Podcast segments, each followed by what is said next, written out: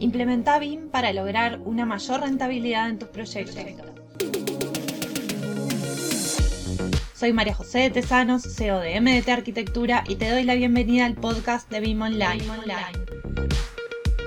Estoy aquí para compartir contigo mis conocimientos y experiencia trabajando en proyectos con BIM para que puedas tomar acción y avanzar en el proceso de implementar BIM que traerá más eficiencia y productividad a tus proyectos.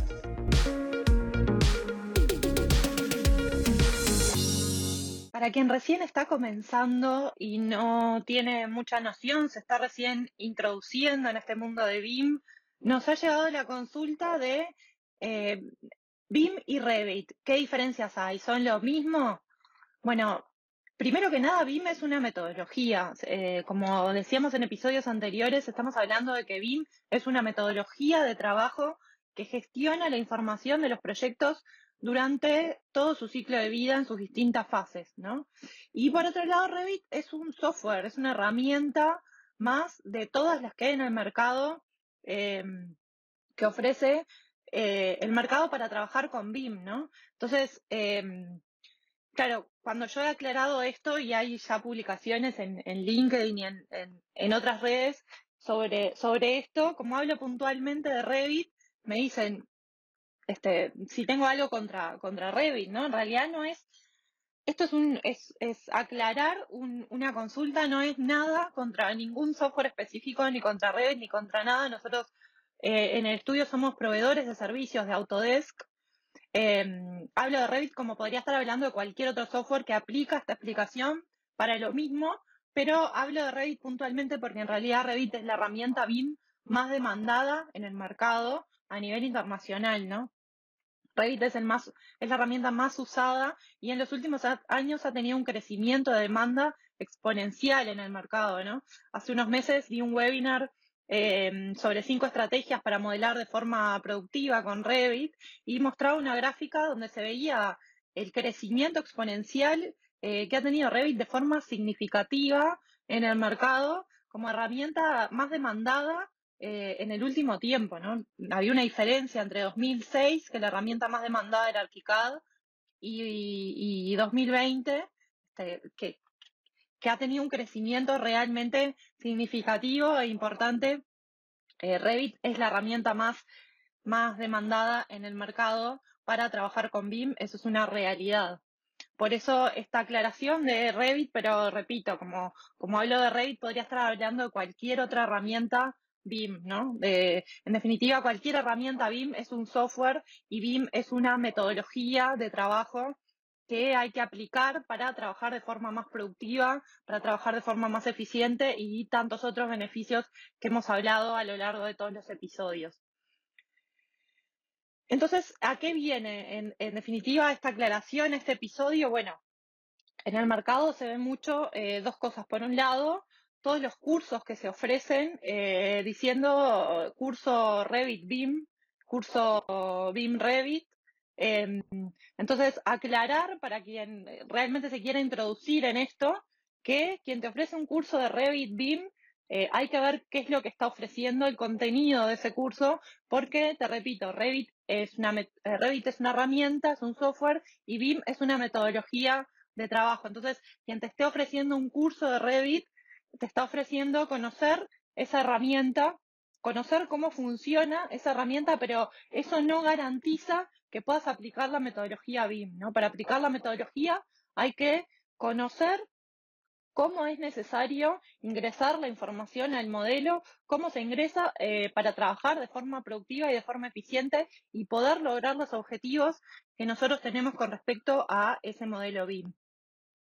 Es más, seguramente si aprendes solo la herramienta en un curso aislado eh, y nada más, seguramente no puedas aplicar la metodología, te falte información para poder aplicar la metodología porque, como te decía, hay que saber eh, introducir la información de, determinada manera para poder extraer eh, la información que nosotros precisamos. Por ejemplo, cómo nosotros vamos a modelar los muros o los pisos o las cubiertas para después poder hacer una extracción de cómputos de materiales eh, que esté correcta, ¿no? No, no, no, no es garantía eh, el modelar que yo pueda extraer esa información si no lo hice de forma eh, correcta y de forma eficiente. Lo mismo pasa con las empresas que piden puestos de trabajo y he visto varias que piden eh, saber puestos de trabajo que sepan arquitectos, ingenieros o colaboradores o ayudantes técnicos que sepan Revit BIM o que sepan BIM Revit, ¿no? ¿Qué, qué quiere decir eso? ¿Saber ambas cosas? o saber solo Revit, eh, con eso sería suficiente para que te contraten dentro de ese puesto de trabajo. Bueno, de hecho, si, si una empresa contrata un modelador BIM que sepa solo Revit, bueno, estaría en lo correcto. No necesariamente tiene que saber la metodología BIM para eh, trabajar como modelador dentro de una empresa, ¿no? De hecho, dentro de la propia empresa deberían determinarle al modelador cómo se va a trabajar con BIM, cuál es esa metodología aplicada a esa empresa con respecto a los proyectos que esa empresa desarrolla para, eh, para aplicar la metodología BIM, ¿no?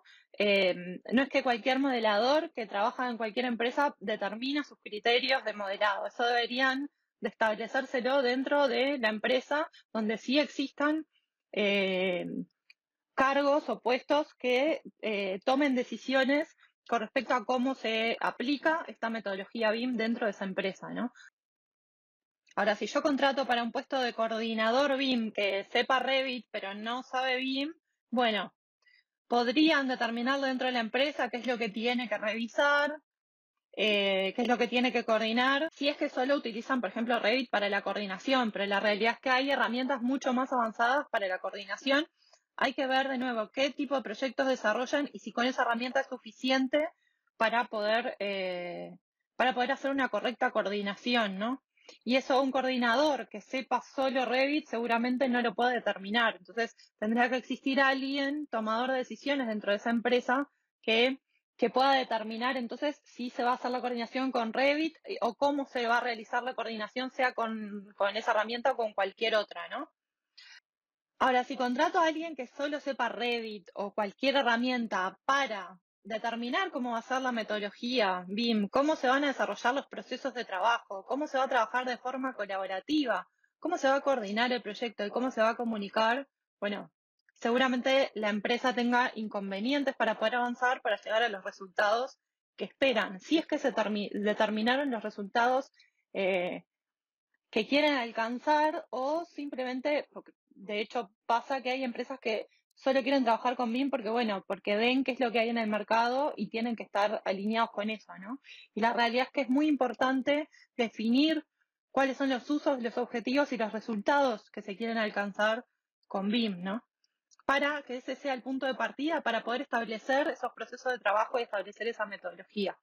Una, una buena opción que nosotros eh, estamos desarrollando ya hace un tiempo con, con nuestros clientes es que, eh, claro, nosotros sabemos que hay, eh, que hay en el mercado actualmente muchas empresas a nivel nacional e internacional eh, que, em, que han decidido empezar con BIM de forma interna, contratando personal interno para poder avanzar y sin consultores BIM. Y en realidad es una opción